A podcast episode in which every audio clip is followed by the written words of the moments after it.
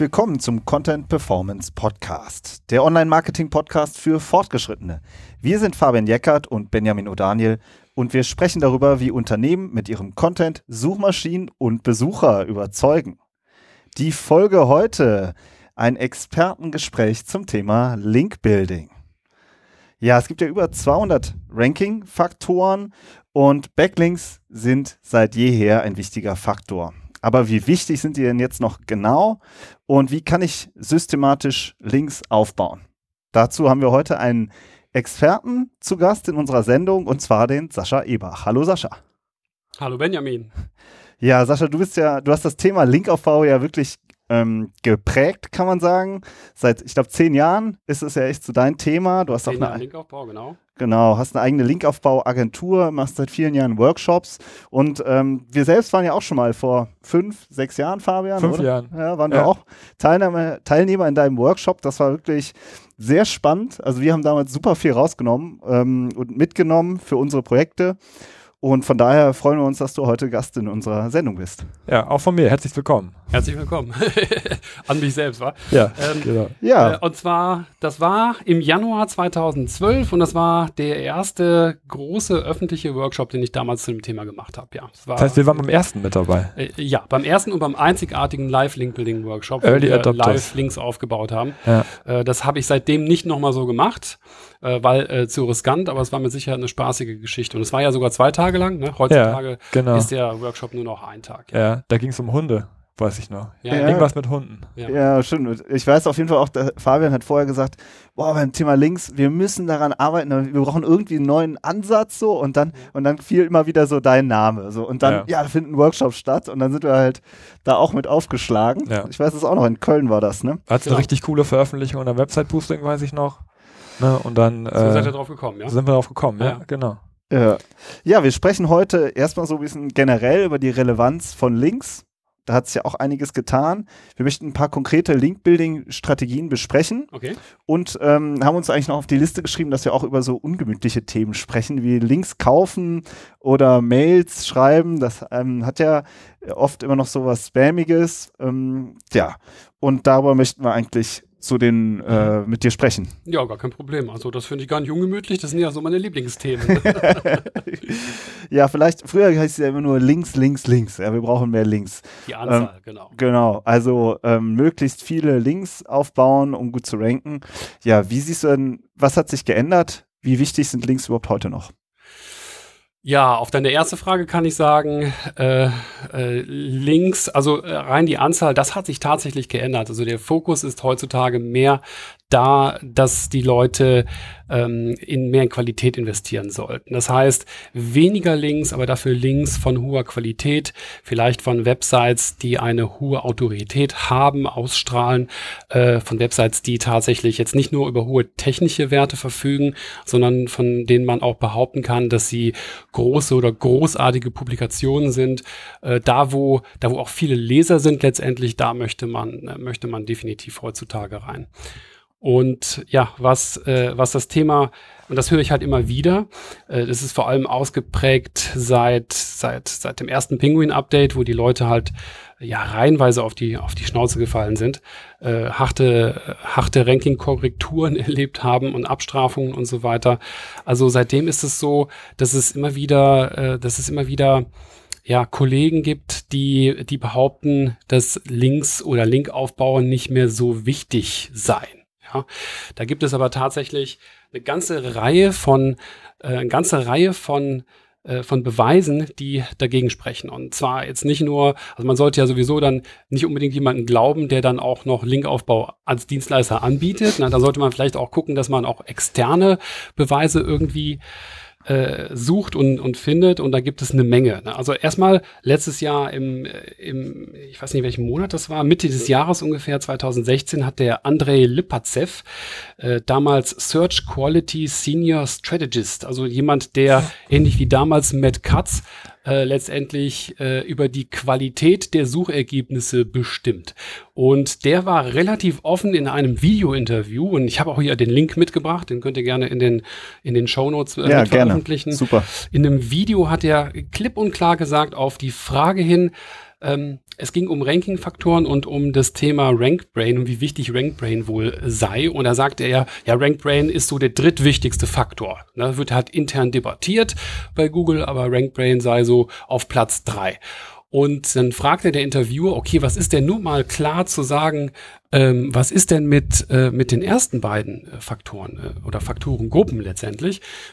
Und dann sagte er, äh, das ist ganz klar Content und Links. Also er sagte wirklich wortwörtlich, it's Content and Links pointing, pointing to your site. Und auf die Frage hin, ja, okay, äh, was ist denn wichtiger, Content oder Links, sagt er, there is no order. Also es gibt keinen keinen Unterschied. Und er erklärt das auch in dem ja. Video und sagt, äh, er gucke sich bei den Suchanfragen immer wieder ähm, in, in, dem, in dem internen System von Google an, wie sich ein Ranking berechnet. Die können das da schön sehen in ihrer Konsole.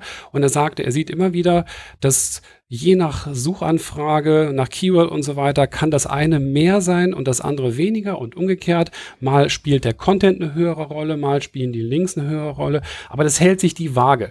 Content und Links sind wirklich ähm, wirklich tatsächlich äh, gleich wichtig. Und äh, wenn das direkt aus dem, äh, aus dem Sprachrohr von Google kommt sozusagen, dann denke ich, können wir dem ein bisschen, ein bisschen Glauben schenken. Ja, das war RankBrain, da haben wir noch, glaube ich, gar nicht drüber gesprochen, ne, über diesen Fach, Fachterminus. Äh, das war, glaube ich, damals wirklich zu der Zeit, als das auch rauskam, dass die das veröffentlicht haben, ne, wie der, äh, wie der fun funktioniert. Vielleicht klären wir den Begriff nochmal ganz, ganz kurz. Ja, gerne. Ähm, gemeinsam, wenn du andere, Lust hast. Ne? Ja, ja, klar, da hat ja auch jeder eine andere Interpretation. Ja, es ist ja, ist. es ist ja eigentlich auch nichts klar definiertes. Ne? Es geht ja eher, eher darum, dass Google dynamisch auf die User Intention eingeht, während jemand sucht, also auch auf die Historie, wonach hat jemand vorher schon gesucht ne? und dann danach je nachdem auch die Ergebnisse anpasst.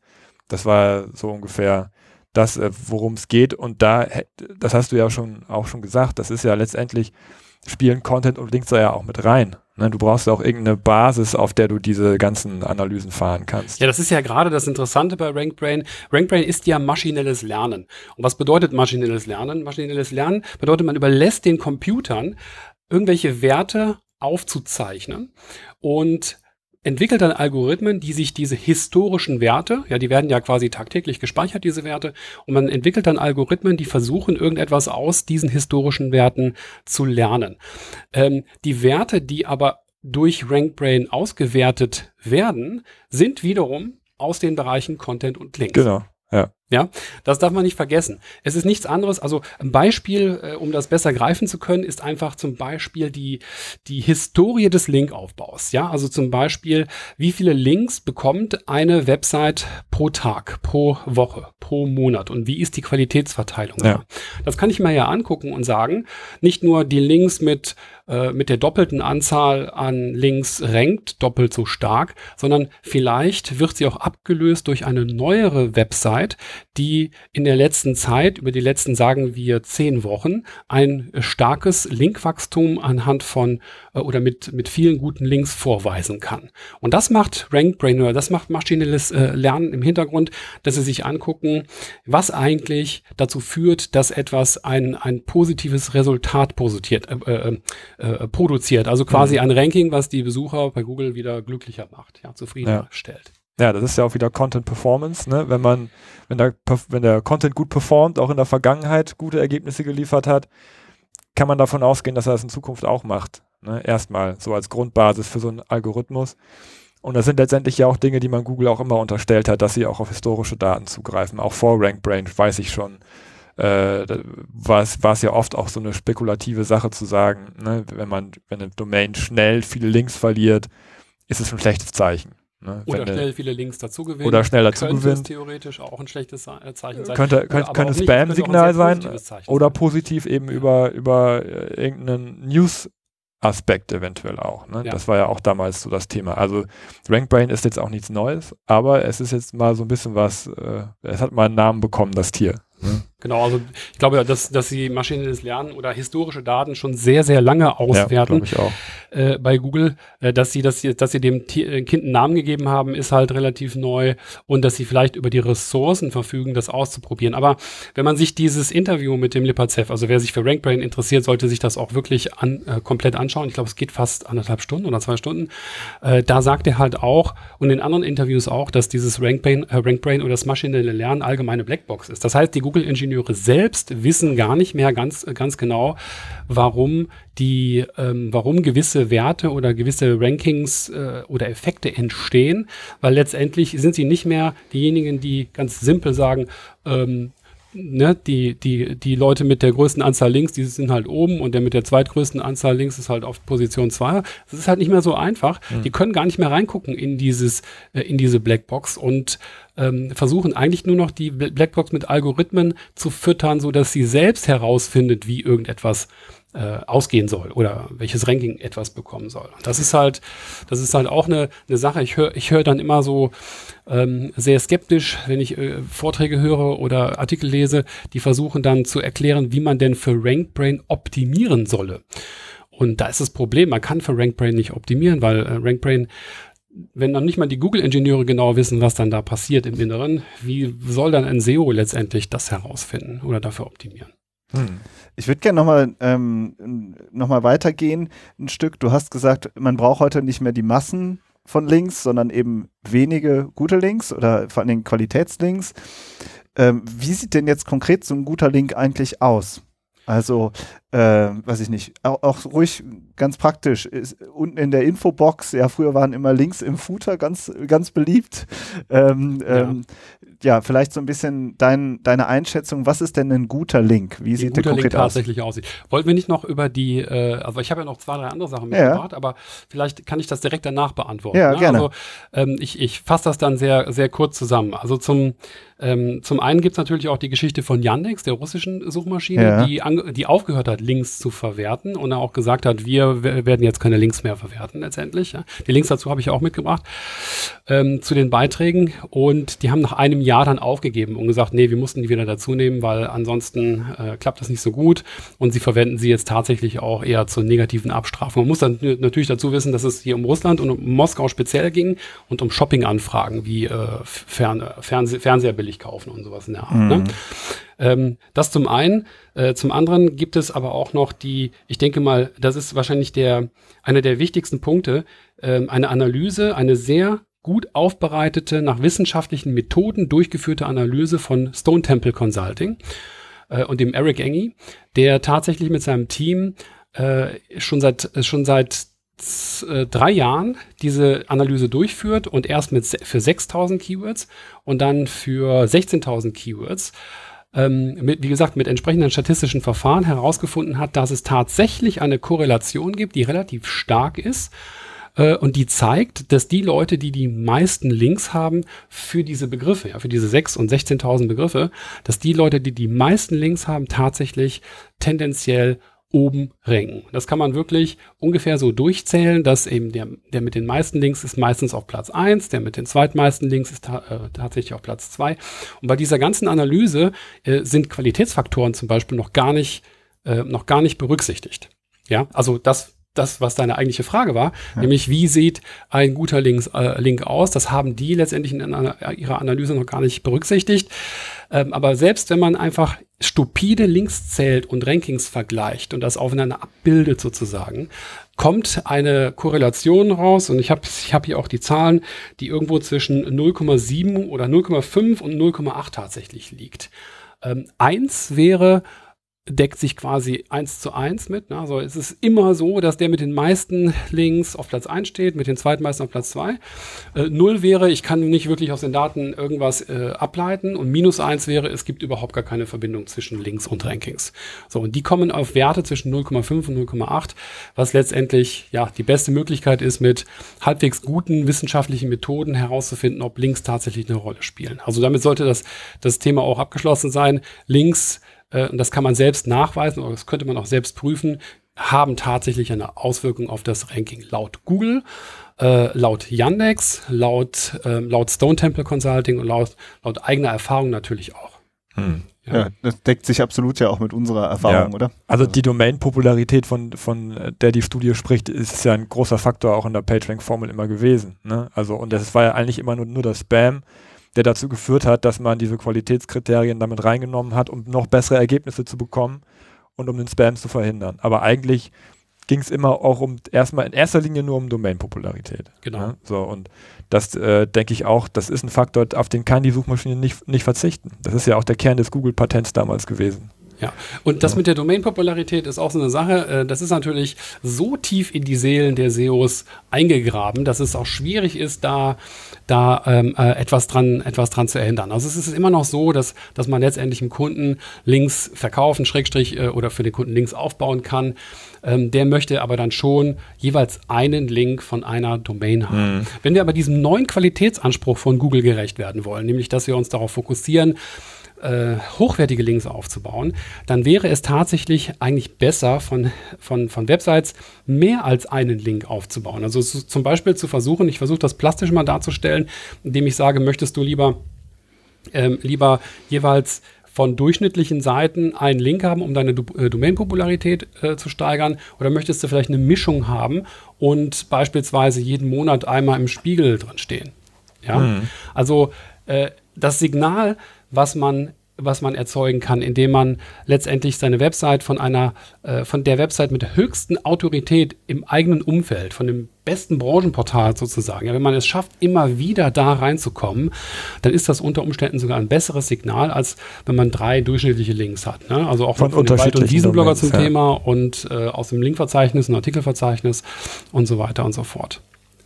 Ja, ja, äh, deckt genau. sich jetzt auch mit jeder PR-Denke, ja, oder jeder Marketing-Denke, dass genau. wenn ich halt regelmäßig immer wieder ähm, äh, Branchenstatements sozusagen setze und, und allgemein bekannt bin, dann bin ich offensichtlich auch relevant. Ja, also ja, das macht sich auch, ähm, ihr guckt euch das ja oft immer aus, aus technischer Sicht an, während ich es mehr so aus PR-Marketing-Sicht also oft angucke. Ich, ich ne? denke so. auch mittlerweile völlig aus, ich habe zwar einen Programmier-Background tatsächlich, programmiere auch heute äh, hobbymäßig hauptsächlich, ich habe meine eigenen Tools und so weiter, da werkel ich dran rum.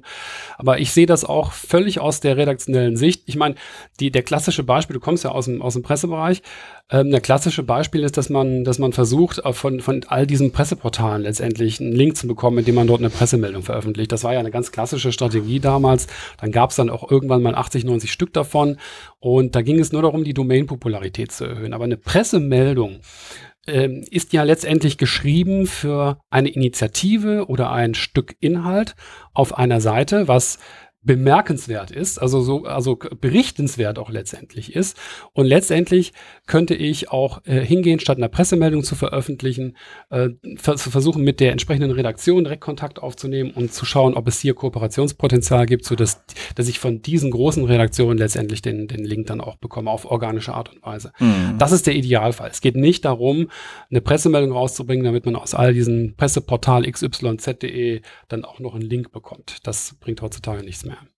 Ja, oder schadet im Zweifelsfall. Schadet im Zweifelsfall, auf jeden ja. Fall. Ja. Ich meine, dann kommen wir jetzt eigentlich ja, kriegen wir auch den Qualitätsbogen, denke ich, ziemlich gut hin. Ja, was weil, ein guter Link ist, genau. Ja, was ein guter Link ist, weil wenn ich jeden Monat vom Spiegel eine, eine Artikelveröffentlichung bekomme, in dem ein Link ist, der auch geklickt wird, zum Beispiel, ja, ja ähm, ist das ja angeblich auch mittlerweile ein Qualitätssignal, was eben auch den Footer-Link, den Benny angesprochen hat, gerade eben ja auch unterscheidet von dem In-Content-Link, der halt eben auch potenziell einen Besucher auf meine Seite zieht. Ja, was die meisten SEOs ja nicht machen, ist Patente lesen. Ähm, Google hat ja diverse Patente veröffentlicht, also angefangen mit dem PageRank-Patent hin zu anderen Patenten, die das PageRank-Patent dann auch noch erweitern, ergänzen, neue Sachen hinzunehmen und so weiter. Und Google hat, wenn man da mal genau recherchiert und die Patente im Wortlaut, äh, Wortlaut liest, ich meine, es ist relativ langweilig, ja, es ist auch technisch und so weiter, aber trotzdem, da stehen gewisse Sachen drin und es gibt dieses eine Patent, was äh, im Prinzip genau erklärt, wie ein Ranking berechnet wird, beziehungsweise wie Links dazu verwendet werden, ein Ranking zu berechnen. Und ich denke mal, wenn man die Frage nach der Qualität von einem Link stellt, äh, dann, ne, dann ist es doch vielleicht keine schlechte Idee, sich anzugucken, wie Google das selbst sieht oder was sie da patentiert haben. Also es funktioniert im, im Prinzip so. Es gibt da so ein Vier-Fünf-Schritte-System. Google schaut sich erstmal an, ob tatsächlich ein Link auf einer Seite geklickt wird. Ja, wie machen Sie das? Äh, Sie verfügen mittlerweile mit dem, mit dem Browser Google Chrome über, ja, über 50 Prozent Marktanteil weltweit. Ja, wird geschätzt. Die, die Dunkelziffer ist wahrscheinlich noch ein bisschen höher. Das bedeutet, äh, dass sie tatsächlich jeden einzelnen Klick, den wir machen, wenn wir uns nicht im Inkognito-Modus befinden, an die Google-Server schicken. Ne? Das ist, da machen die auch kein Geheimnis drau draus. Das kann man bei Google auch äh, nachrecherchieren. Da hat Google eigene, eigene Tools, wo man das, wo man sich das angucken kann, wo man überall drauf geklickt hat. Ne? Dann wird einem angezeigt, du bist von dort nach da gegangen, hast dann das gesucht, hast dann da drauf geklickt, bist hierhin gegangen und hast das gesucht und so weiter. Das ist das Suchprotokoll, ne? Ja, ne, nicht mhm. das, ja, das Suchprotokoll bei Google, aber das ist ja auch durch, jetzt habe ich den Namen vergessen. Ähm, äh, Ach so, da sind die Klickdaten ja auch drin, ja. Ja, ganz genau. Du kannst dich da ganz einfach ja. mit deinem Google-Account, äh, wir können ja den Link noch nachtragen, mit deinem Google-Account entsprechend anmelden und dann siehst du, dann zeigt dir Google, wie deine ganze Historie war. Deine Aha. gesamte Klick-Historie, nicht nur das, was du bei Google gesucht hast. Auch auf externen Websites. Ja, auch auf externen Websites. Okay. Das heißt, Google macht überhaupt gar kein Geheimnis daraus, dass sie diese Daten verwenden. Und das machen sie schon wahrscheinlich, seitdem es Google Chrome gibt. Und ähm, im Patent steht ganz klar drin, wenn ein Link geklickt wird, dann ist das ein positives Signal. Wenn ein Link nicht geklickt wird, ist es negativ. Und wenn es eine Seite gibt, die hat viele Links drauf und da klickt niemand auf irgendeinen Link. Das ist ein sehr schlechtes Signal für die Seite. Das heißt, die Links, die dort drauf sind, haben vielleicht einen fiktiven PageRank oder was auch immer für einen technischen Wert. Aber wenn dort niemand draufklickt, dann weiß das Google höchstwahrscheinlich und kann diese Seite oder die Links auf dieser Seite aussortieren. Google kriegt einen ganzen Batzen Links vorgeschmissen, sozusagen der Algorithmus, von mir aus 100 Links. Und äh, auf 50 davon wird gar nicht geklickt. Das heißt, die sortiert Google erstmal komplett aus. Das heißt, die werden gar nicht mehr in die Berechnung mit, mit eingebunden. Und dann im nächsten Schritt ist es so, dass Google, ähm, dass Google sich verschiedene Sachen anguckt. Du sagtest ja gerade eben, äh, da ist ein Link unten im, im Futter oder so, ist das überhaupt noch eine gute Idee? Und Google guckt sich tatsächlich mittlerweile an, wo auf einer Seite der Link drauf ist. Denn die haben ja nicht nur die Daten auf welche Links du klickst, sondern die wissen auch äh, statistisch gesehen, welche Links an welchen Positionen im Dokument tatsächlich am ehesten geklickt werden, den meisten Mehrwert bringen, wo die Leute wenigstens zurückkommen. Und die wissen dann auch, dass es vielleicht die Links sind, die im ersten oder zweiten, dritten, vierten Paragraphen drin sind und nach außen verweisen letztendlich und äh, ja quasi weiterführende Informationen zu dem liefern, oder Quellen belegen und so weiter, die den Leser interessieren könnten. Ja, und die befinden sich in der Regel nicht an der, an der, in der Seitenleiste oder in der Kopfzeile oder in der Fußzeile oder wo auch immer. Das sind wirklich die Links, die, die den Leser auch wirklich dazu ermutigen sollen, zu äh, verlinken. Auch noch interessant in dem Patent finde ich, dass sie tatsächlich sagen, dass, ähm, äh, dass es wichtig ist, mit welchen Wörtern verlinkt wird. Also äh, die Frage nach dem Ankertext, wo wir, glaube ich, dann auch später noch drüber, drüber sprechen. Und ein, eine extrem wichtige Sache ist, sie verwenden das Wort Commerciality, das heißt Kommerzialität. Ja, mhm. Sie sagen also klipp und klar, wenn dann bei der Prüfung sich herausstellt, dass der, dass der Begriff oder der Link äh, eine Intention hat, die darauf verweist, dass letztendlich eine, eine Transaktion durchgeführt werden soll. Ne? Also billige Schuhe hier kaufen zum Beispiel. Dann ist das etwas, was Sie auch aus der Berechnung der, des Linkgrafen herausnehmen wollen. Also es ist tatsächlich so, dass, ähm, äh, dass, dass Links, die, die, die eine einen kommerziellen Charakter haben, ähm, auch für Google nicht so ranking-relevant sind wie Links, die tatsächlich eher einen informationellen Charakter haben.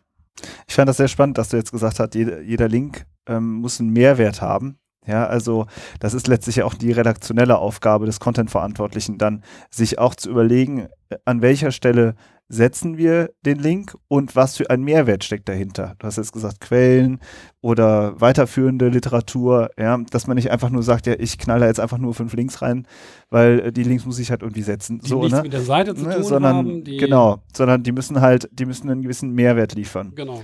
Dazu vielleicht so eine kleine Anekdote am Rand, die mir mhm. einfach jetzt auch spontan einfällt, wo du gesagt hast, jede Woche im Spiegel drinstehen. Ja? Kennst du die Seite Finanztipp?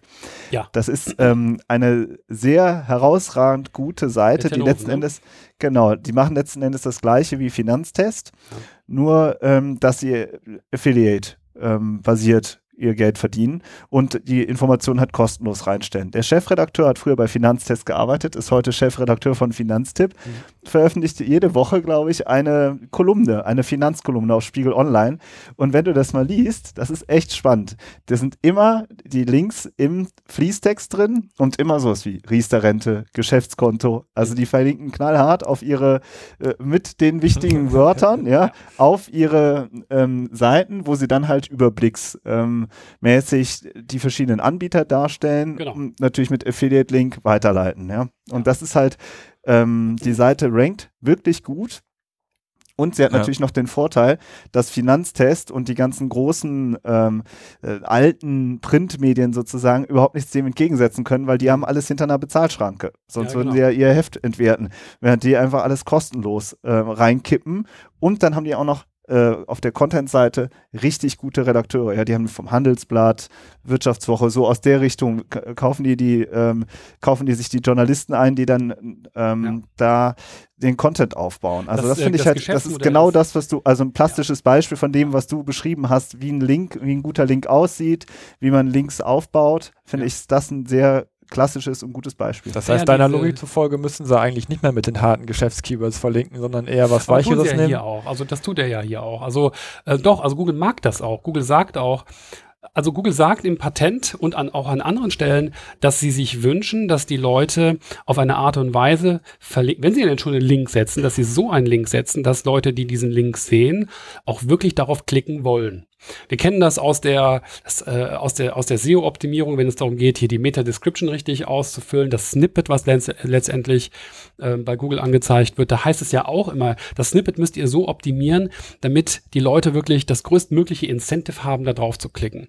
Und jeder, jeder Link, jeder normale organische Link soll auch so funktionieren. Das heißt, man soll äh, den Link immer so beschreiben oder auch in Szene setzen, von mir aus auch fett machen und eine andere Farbe geben, also deut der soll auch deutlich hervorstechen letztendlich, dass die Leute, die den Link sehen, auch wirklich da drauf klicken wollen, weil ähm, sie, sie, wenn es nur gute Links gäbe, dann wäre es so, dass man äh, auf jeder Seite, äh, weil es ja dort nur gute Links gibt, wenn man da draufklickt, wird man immer befriedigt, weil man auf der anderen Seite des Links immer wieder genialen Content findet. Und das geht immer so weiter und nicht irgendeine blöde, ähm, äh, simple Kategorieseite von einem Online-Shop zum Beispiel. Genau, also da bei Finanztipp, der macht das dann natürlich ähm, den Vergleich von der Geschäftskonten, ja, finden Sie bei uns auf der Übersichtsseite, ja, oder ja. Ne, irgendwie so. Das ist dann halt auch wieder so ein typischer Mehrwert, der dann dahinter liegt. Und äh, der, der Linktext liegt halt dann auf Vergleich Geschäftskonten. Ja, also so, wo auch klar ist, das ist auch ein Keyword, da ist auch Suchvolumen dahinter. Also das ähm, finde ich Na, das sehr, ist reiner Zufall, spannend, dass das so ne? verlinkt ist. Nee, das ist, das ja, ist genau. Zufall. Ja, ja. genau.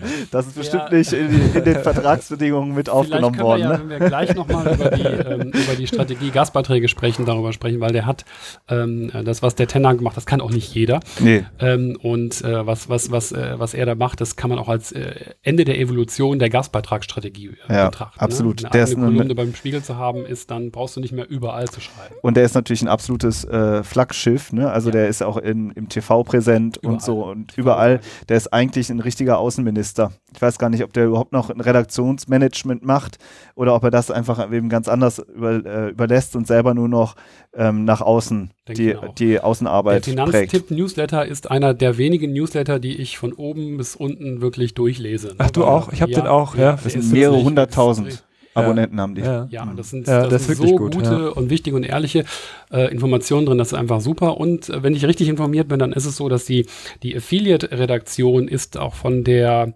ähm, von der Hauptredaktion getrennt. Das bedeutet, die Hauptredaktion recherchiert die Inhalte, testet und so weiter. Und die Affiliate-Redaktion geht dann durch und guckt, wo sie überall einen Affiliate-Link reinsetzen kann.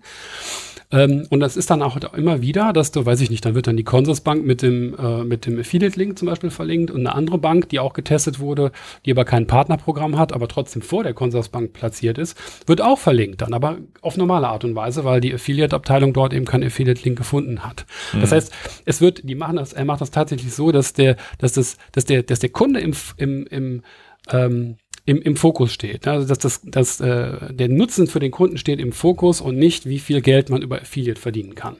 Ja, und das ist halt wirklich einzigartig und das Geschäftsmodell, was der da vorlebt, denke ich mir, das, das ließe sich auf, auf alle anderen Bereiche äh, auch erweitern. Ja. Mhm. Ja, sehr spannend. Wir sind jetzt schon so ähm, in Richtung Link-Building-Strategien gegangen. Ähm, vielleicht, ich überlege gerade noch, ob wir noch einschieben, so generell denn dein Eindruck, ob es einfacher oder schwerer geworden ist, Links aufzubauen? Vielleicht nochmal äh, so im Vergleich zu früher, wie, wie ist da so deine Einschätzung? Okay, also ich kann ja mal ganz, ganz früher anfangen. Ja, ich hatte mal. Gerne, haben wir übrigens auch ein, zwei Folgen ganz, ganz früher. haben wir auch ich, schon wenn gehabt. Ich, wenn ich sage ganz, ganz früher, meine ich tatsächlich 94, 95. Oh, okay, ja. Und äh, ich habe selbst da keine Erfahrung. Da habe ich selbst äh, noch äh, eigentlich nur Blödsinn gemacht und war noch gar nicht im Internet, glaube ich. Aber so 94, 95, 96, als die ersten Websites draußen waren, gab es ja auch noch keine Suchmaschinen oder die Suchmaschinen wurden noch gar nicht verwendet letztendlich. Man hat sich gegenseitig verlinkt. Es gab viele Linklisten, wo man sich eintragen konnte und es war quasi die Aufgabe des Webmasters oder des Website-Betreibers irgendwie ähm, an Traffic zu kommen. Und dass man SEO-Traffic kriegen kann, das war gar, noch gar nicht bewusst oder noch bekannt oder es gab es einfach noch gar nicht. Und ich hatte mal einen Teilnehmer in, äh, im Linkaufbau-Workshop wann war das? 2000, auch 2012, Ende 2012 meine ich war das. Und der hat mir erzählt, wie er seine Reisewebsite damals dann verlinkt hat, also wie er Linkaufbau gemacht hat. Da gab es ganz einfache E-Mail-Listen, äh, 30.000 äh, 30 Kontakte und da hat man einfach dann hingeschrieben, äh, Webmasterlisten, ne? hat man einfach hingeschrieben, hey, ich habe hier mein neues Reiseportal gelauncht, würde mich freuen, wenn ihr mich in eure Linkliste aufnimmt. Und das hat dann dazu geführt, dass ein oder zwei Wochen später von den 30.000 tatsächlich 10.000 verlinkt haben. Ja, so einfach war Linkaufbau damals. Und wenn man sich das heute anguckt, ist es so, dass man eigentlich eher von Konversionsraten im Bereich von, ja, ich schreibe 100 Leute an und äh, ich kann von Glück reden, wenn ich 10, 10 bis 20 Links aufbaue davon. Das sind so, also 20 Prozent ist schon eine sehr, sehr gute Konversionsrate. Das kriege ich auch nicht immer hin. 10% ist oft machbar, aber manchmal muss man sich vielleicht auch nur mit 2 bis 5% zufrieden geben und dann wirklich einfach noch mehr Arbeit reinstecken. Ja, spannend. Also es sind auch, also ähm, ich würde auch sagen, wir, wenn, wenn wir uns so angucken, die Statistiken sind wir auch so bei 15 Prozent für unsere Projekte. Für als Agenturleistung machen wir das ja nicht. Ähm, das überlassen wir dann den anderen Spezialisten. Genau. Aber ähm, für unsere eigenen Portale, über die wir ja auch schon ähm, geschrieben haben, machen wir auch äh, viele Link-Building-Aktionen mhm. und da sind wir halt auch so bei 10 bis 15 Prozent. Also, aber dann ist halt auch der Anspruch Ihr eben habt aber da. auch die Kontrolle über den Content und Genau. wie es aussieht auf der Website. Ja, ja, Genau, und, und und wenn halt unter einer- optimalen Bedingungen. Ne? Ja, unter Ja. optimalen Bedingungen, Ja. genau. Mhm, genau. Ja, sehr spannend. Äh, das sowas früher und heute sagst du so äh, 10 äh, zwischen 2 und 20 Prozent. Das ist natürlich jetzt eine ziemliche Range, aber ähm, es kommt natürlich immer auch auf das Projekt und den Content an. Und die Vorbereitung ist ja auch eine ganz andere. Ne? Ja. Also ich meine, eine Linkliste einzutragen, eine E-Mail zu schicken an 30.000 Leute ist eine andere Vorbereitung als, ein, als einen hochwertigen, verlinkungswürdigen Content Ja, zu erstellen, die Linkquellen und recherchieren. Das, das ist ja heutzutage illegal. Also was kann man ja gar nicht mehr machen. Ne? Aber es war damals alles ja noch nicht reguliert. Und Das kommt deswegen- noch dazu, ja. Das kommt noch dazu. Also wenn du so eine Liste hättest, dann könntest du jetzt das auch nicht einfach so machen. Ja? Das ist äh, Ja. ähm, äh, einfache Leute anschreiben und einfach nur etwas zu verlangen. Das geht heute eigentlich gar nicht mehr. Ich glaube, da kommen wir auch noch drauf. Ne? Genau, aber vielleicht an dieser Stelle machen wir einen kurzen Break. Und ähm, wir haben ja schon vorher kurz überlegt, dass wir das in zwei Teile splitten. Und ähm, in diesem Sinne würde ich sagen, machen wir hier erstmal einen Punkt und sprechen dann im zweiten Teil unseres Interviews über das Thema wirklich Link-Building-Strategien. Da hast du ja drei Strategien und wir haben auch unsere Erfahrungen gemacht und nach hinten raus auch über das Marketing, also äh, Mailings schreiben, Links kaufen, ja oder nein. Das machen wir dann im zweiten Teil. In diesem Sinne schon mal vielen Dank dafür. Okay, vielen Dank, dass ich hier beim ersten Teil dabei sein darf und ich freue mich schon auf den zweiten. ja, dann bis nächste Woche. Ciao. Tschüss.